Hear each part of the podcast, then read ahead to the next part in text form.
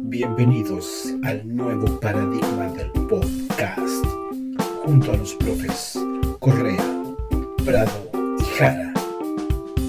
Porque aún tenemos historias ciudadanos, hoy día viene un capítulo especial. Hoy día tenemos un capítulo muy, muy, muy, muy interesante y para eso me toca presentar al grande, a un, eh, un ser que está rodeado de artistas, el único que viene del clan rock que no es rubio. Hernaldo, ¿cómo estás?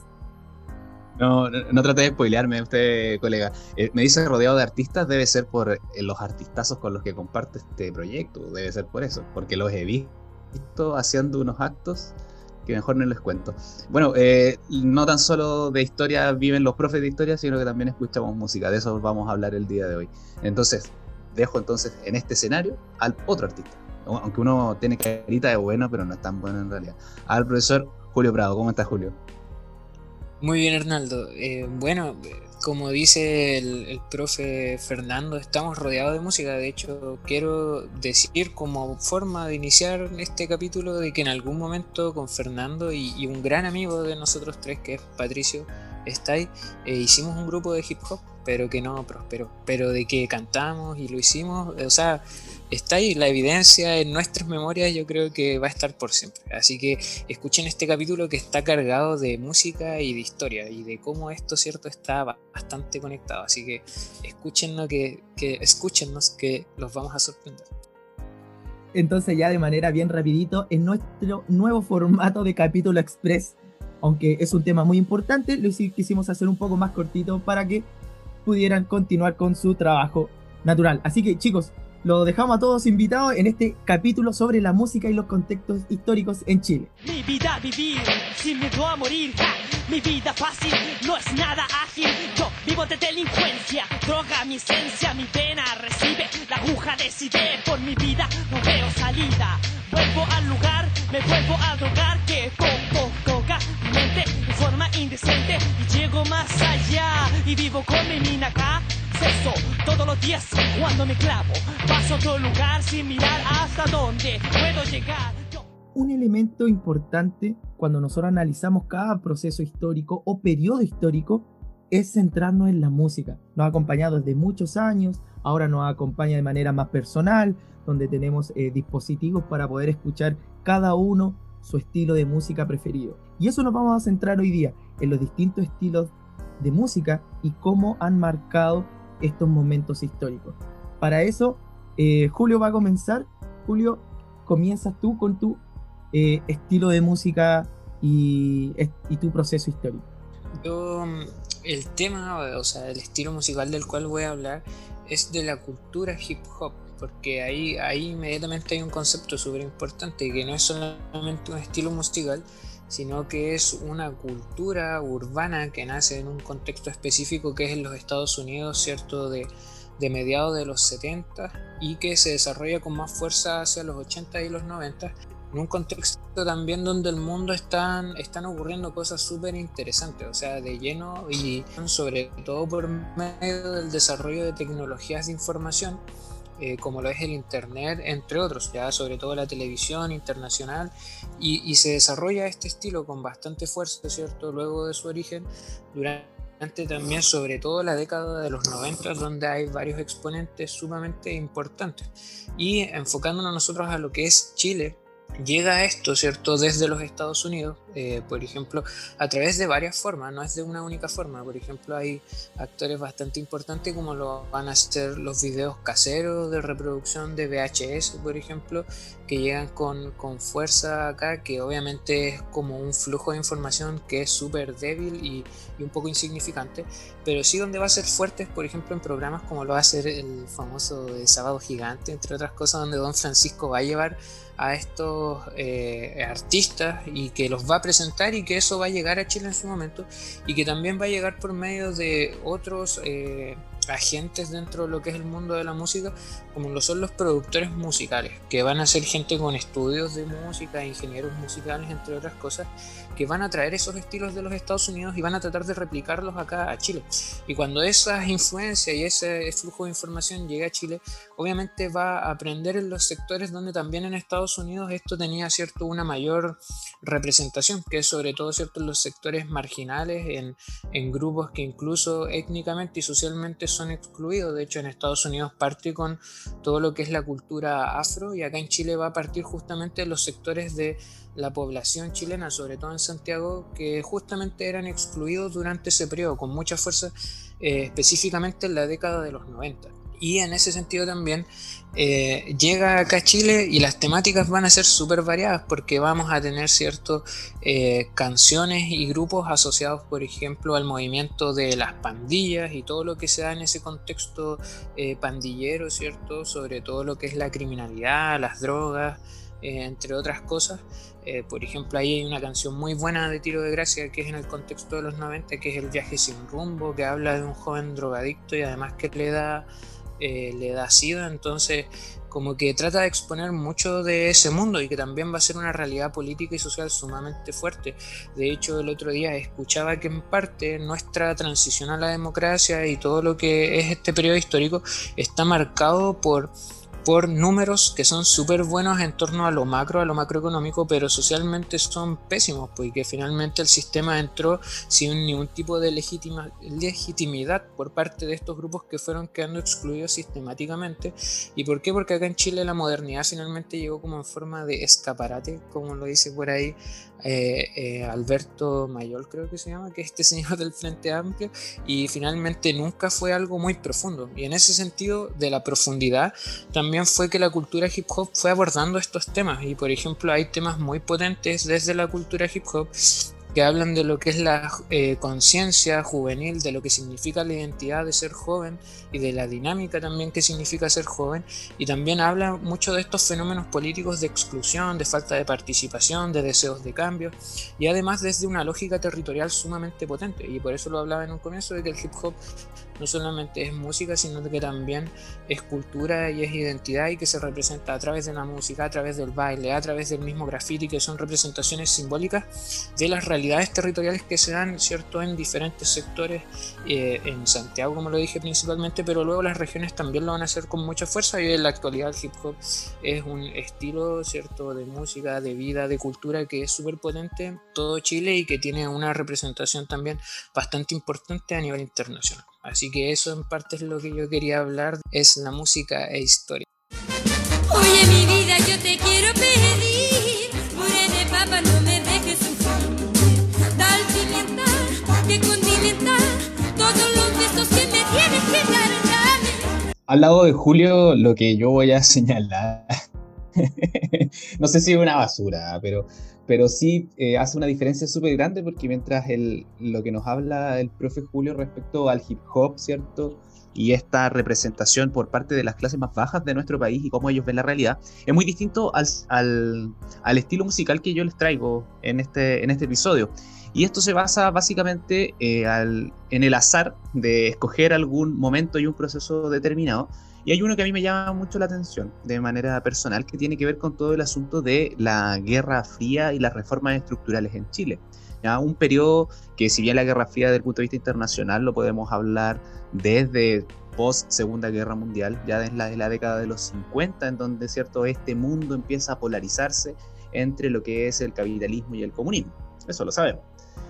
Pero esa guerra fría o paz caliente, que nosotros teníamos un profe en la U nos, que nos señalaba de esa, de esa manera, porque nunca hubo un enfrentamiento directo, pero no era tan solo un enfrentamiento ideológico o militar, sino que era en todas las partes, desde todo el ámbito. Y la cultura y la influencia también es súper importante.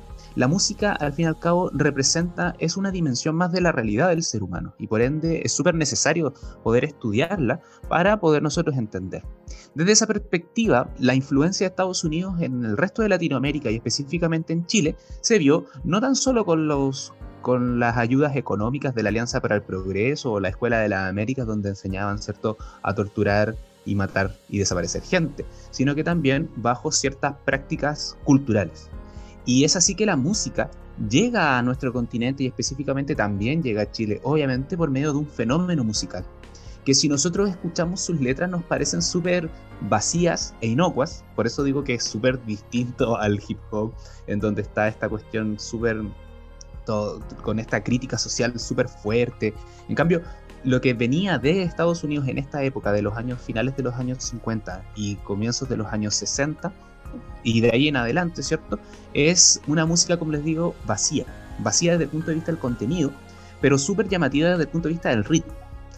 ¿Por qué? Porque esta música eh, estaba tratando de copiar, ¿ya? o más bien como quieran, díganle como quieran, ¿ah? influencia, dejaba influenciar, ¿cierto? Por otras dinámicas, que es principalmente el twist y el rock and roll. Todavía no digo. Bueno, ya todos saben a quién me estoy refiriendo a poco, ¿cierto? El proceso entonces y este estilo de música es la nueva ola. Una, una, cuestión que nosotros los vemos ahora y vemos a los tatas todavía ahí tratando de profitar un poquito económicamente en algún festival de, de, poca monta, todavía tratando de cantar y bailando en el escenario, que ya pareciera que, oiga, tata vaya a acostarse. Pero bueno, en este país parece que hay que trabajar hasta después de, jubilarse. Los cantantes no son la excepción. Entonces, ellos cantaban y, trataban de imitar este estilo norteamericano. Pero no era tan solo este estilo norteamericano desde el punto de vista de la música, con los tempos y el compás propio del twist y del rock and roll, sino que también tiene que ver con el asunto de las letras en sí mismo y todo lo que los envuelve a ellos como artistas. Las personas que se nos vienen a la mente, por ejemplo, son personas con nombres eh, gringos, ¿cierto? Como Buddy Richard o Peter Rock, entonces donde no, no, claramente él no se llama Buddy y él no se llama Peter, y menos su apellido es Rock, pero es la búsqueda de la influencia norteamericana en toda esta cuestión.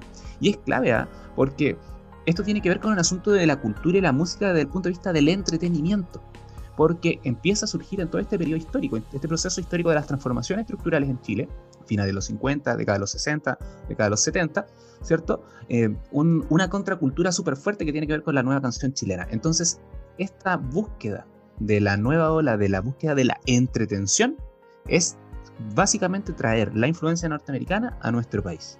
Y es súper llamativo, aunque sus letras no lo sean tanto. Eres exquisita como un gran asado con papitas fritas no sé qué, mensaje puede ser ese, pero sí tiene, eh, viene todo con un trasfondo también. Mm, no necesariamente que los artistas lo pensaban, ¿ah? pero sí el movimiento que se va generando, inclusive de forma espontánea, lo hace. Por último, para ir finalizando, una pequeña anécdota respecto a este, a, este, a este género en particular. Bueno, ni siquiera es anécdota, es una, una experiencia, es una experiencia de vida. Yo me gusta este, este estilo porque estoy, estuve cerca de este estilo, desde el punto de vista potencial. Con esto termino. Peter Rock se comió a mi abuelita. Con eso termino. gracias, gracias. Si Adelita se fuera con otro, la seguiría por tierra y por mar. Si por mar en un buque de guerra, si por tierra en un tren militar. Oye, yo vengo con otro tema que es un tema de em, sobre la identidad de Chile. Chile ha tenido por años esta búsqueda de unificar a este eh, eh, largo y extenso país, pero nos vamos a dar cuenta que Chile es muy distinto. Y hoy día eh, lo podemos ver en su música, ya que en la actualidad todavía lo podemos ver como la ranchera y los corridos llegaron desde México para quedarse. Algunos dicen que se, se, baila más que la cueca.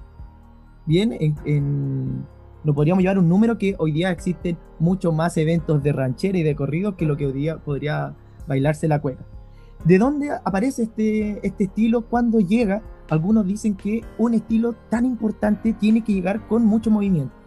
Y es por eso que este estilo se va a insertar posterior al terremoto de Chillán de 1939, donde vamos a tener lo primero una llegada de cientos de artistas y deportistas que en ese momento va a enviar México hacia Chile para ayudarlo y van a llegar con este estilo de música. Además también va a entrar por el cine, que si bien el cine en ese momento estaba bien monopolizado por la historia de Cowboy, eh, estas eh, películas de Estados Unidos, eh, México viene con esta entrada en el cine que nos va a mostrar romances, apuestas, cómo campesinos se volvían héroes de pueblo, cómo campesinos en sus caballos iban a salvar a damiselas una historia que en el sur de Chile principalmente se va a ver como algo posible, lo van a sentir muy cercano, además del propio idioma. Lo que pasa va a ser que con estas películas en blanco y negro que vienen de México, con personas que cantaban dentro de, estas películas, la gente lo va a sentir muy, muy, muy cercano. Campesinos héroes, apuestas, lo vemos todavía, ¿eh? eso lo podemos ver en, hasta en las novelas de hoy, estos temas cómo se van repitiendo. Va a ser tanto, chicos, que cómo se va a adentrar este tema en nosotros, que en junio de 1946 vamos a tener un hito, que es de los hitos llamados eh, culturales que va a marcar la historia de Chile, y es la llegada de Jorge Negrete, este charro que viene desde México, que va a marcar, de hecho, en muchos lo comparan, que a nivel escala es el gran momento de donde una persona del exterior causa tal revuelo en Chile. Fue tanto el revuelo que él llega en tren a la estación Mapocho y es tanta la gente que, se junta que vamos a tener un accidente, donde vamos a tener a 18 personas heridas porque se rompió una baranda. Y él que estaba en un auto con un micrófono y un parlante, eh, con su voz, claro está, dicen a lo que hayan sufrido por algún accidente, les pido mil disculpas. A lo cual todo el público se derritió hasta este gran personaje que tenía esta idea de, un, mexicano que era súper alto, que muchas personas eh, lo admiraban, no sea tanto por la voz, por el, el cine, y que hizo que la ranchera marque hasta hoy. Un datito curioso, hoy en día en Chile todavía se venden cassettes. En el sur de Chile se venden cassettes. Y adivinen de cuál es el género que se vende el cassette. De la ranchera. Género que está muy, muy eh, inserto en la cultura rural de Chile. Así que les traía este cómo y el por qué la ranchera se insertó tanto en la vida de las personas, principalmente en el sur. Pero lo podemos ver también a lo largo de todo Chile, hasta artistas modernos que han llevado la ranchera y los corridos a, la televisión. Y cada cierto tiempo aparecen nuevamente algo para ir cerrando ya este gran círculo de, de música, de música perdón, que hemos ido armando. Si nos fijamos, no es solo de música lo que hablamos, sino que también de contextos sociales y de contextos históricos. Y yo creo que ese es el gran aporte que debemos de realizar al momento de hablar de música también. No solo escucharla, ¿cierto? Bailarla o sentirla o como uno quiera, sino que tiene que ver con eso, con el, con el sentido de que la música y la cultura también es una representación de la dimensión del ser, del ser humano, y no porque necesariamente no, no genere beneficios económicos para nosotros, no, así los artistas, para nosotros quienes los escuchamos, no por eso es algo que es inútil, ¿ya? Y por lo mismo creo que debemos prestarle atención también a las otras dimensiones también del ser humano. Hobbies, ocio y ese tipo de cosas. No todo es plata en la vida, señores. Sí, yo siguiendo la línea del profesor Hernaldo, de hecho había una vez, una, en, una, en una ocasión leí por ahí de que en parte el arte en todas sus manifestaciones es, es, la expresión del alma.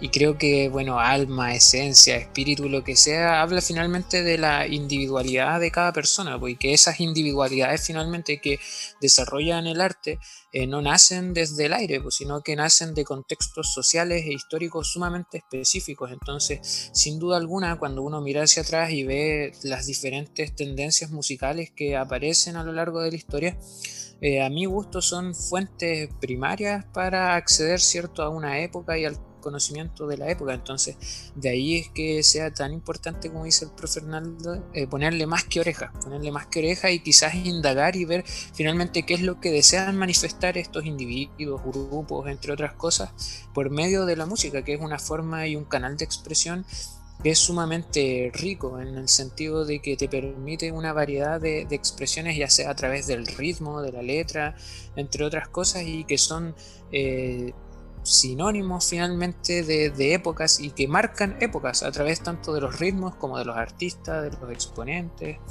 y así. Así que me quedo con, con esa idea de que el contexto también hace al, al artista, sin duda alguna, que habla mucho del periodo histórico. El contexto hace el artista, el contexto nos da la música y con eso ya vamos terminando. Esta, no, este nuevo capítulo es un capítulo más pequeño, más resumido, pero entregamos con el mismo cariño la misma cantidad de información con un tema que lo podemos escuchar y lo podemos también sentir. Así que con eso ya vamos cerrando. Adiós.